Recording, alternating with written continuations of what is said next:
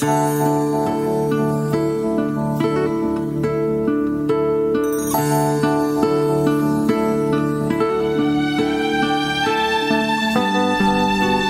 las 9 de la mañana, tenemos un compromiso aquí a esta hora y vamos a cumplir este buen compromiso. Eh, y voy a empezar diciendo, quizás la falta de cosas, en cosas entran muchos, ¿no? Muchos deseos. Quizás la, falta de cosas, tal vez el problema de salud que no es tan favorable en este momento, puede que así sea Digo yo, tal vez no sea eso los más duros inconvenientes que estás enfrentando en este día. Pero si te fijas y después puedes enviar un mensaje, puede ser anónimo incluso, que el tema de los celos y la envidia sí es algo que incomoda porque es de muy fácil ingreso en la vida de muchos y tiene resultado negativo, muy negativo.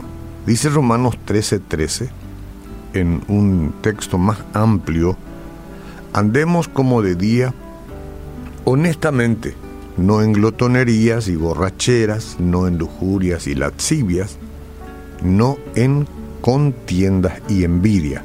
Esta última parte está más centrado al tema que encaramos. Ocurre que al analizar la naturaleza de lo que son los celos, de qué cosa sea la envidia, usted quizás se haya dado cuenta de que está luchando con ese problema. O quizás piensa ahora y se da cuenta que esa es una lucha que tiene. Quizás la Quizás la envidia le tiene a un amigo, a un vecino, a un compañero de trabajo, de una manera que nunca lo había pensado conscientemente. Eh, si es así, sepa que este es un serio problema y es un problema que debe ser eliminado de su vida, de la vida de cualquiera. porque como dije al comienzo, no son las cosas que no tenemos, no es la gran y buena salud que estamos queriendo tener, sino muchas veces es eh, lo que tenemos en el sentido de envidiar a otros que nos hace mal. Y no es ni siquiera querer tener lo que tiene el otro, sino molestarse por lo que tiene el otro o por lo que logra el otro. Y de eso tenemos que sanar. No hay otro camino.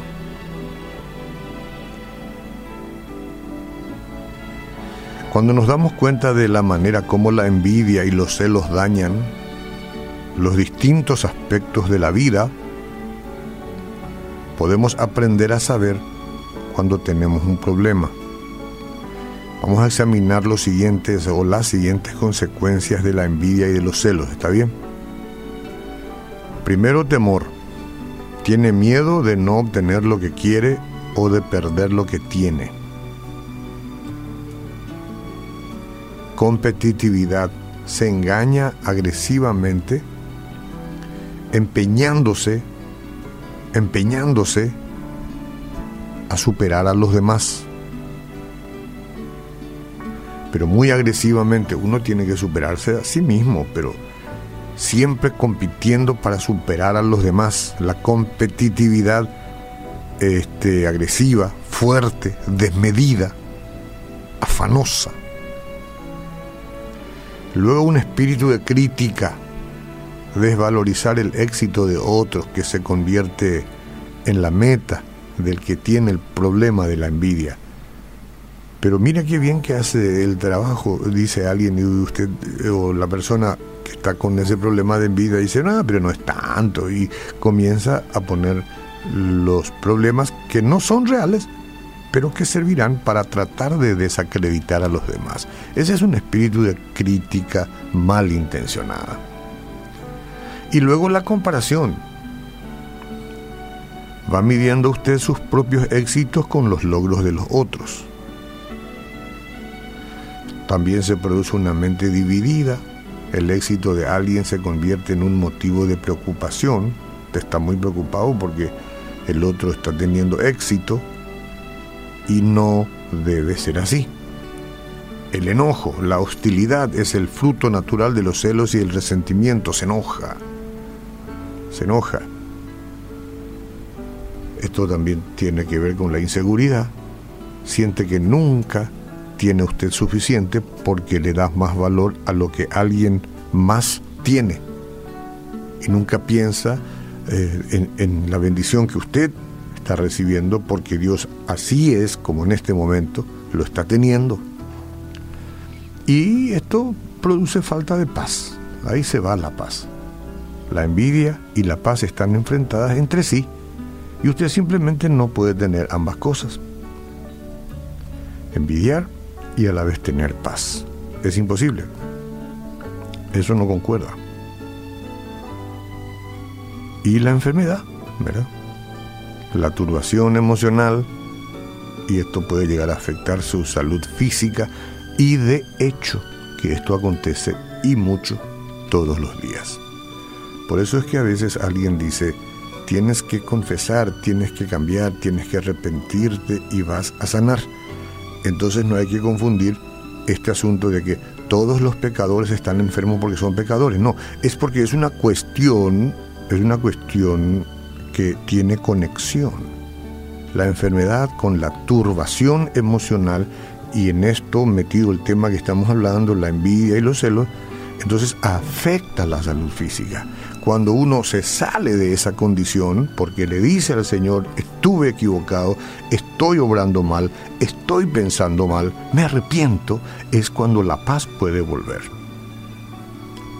Recuerde que la envidia y los celos son armas que mutilan y destruyen a cualquiera que se encuentra con ellos en el camino, a cualquiera. Pero reconocer sus consecuencias destructivas podrá ayudarle a comenzar a identificar este problema en su vida. Identifique. Luego, con la ayuda del Señor, podrá comenzar el camino hacia la sanidad y hacia la restauración. ¿Le conviene? Hágalo por usted. Si este es el caso. Yo no estoy acusándolo, hablando en términos general, pero si uno se examina y ve que casi siempre se siente infeliz a razón del logro de los demás, de lo bien que le va a otro, de todo lo que recibe el vecino o cualquiera en algún lugar donde usted frecuente, entonces hay algo que debe cambiarse. Usted es usted, usted no es el vecino. Y Dios está obrando personalmente. Ora que nos parezca bien o mal, con cada uno. Hablemos con el Señor.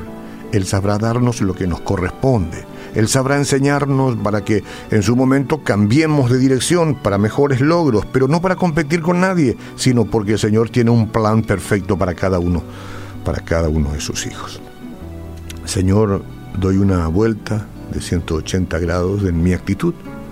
Te pido perdón por mis formas que no eran sanas a partir de ahora caminaré hacia la dirección tuya, siempre contigo. En tu nombre. Amén.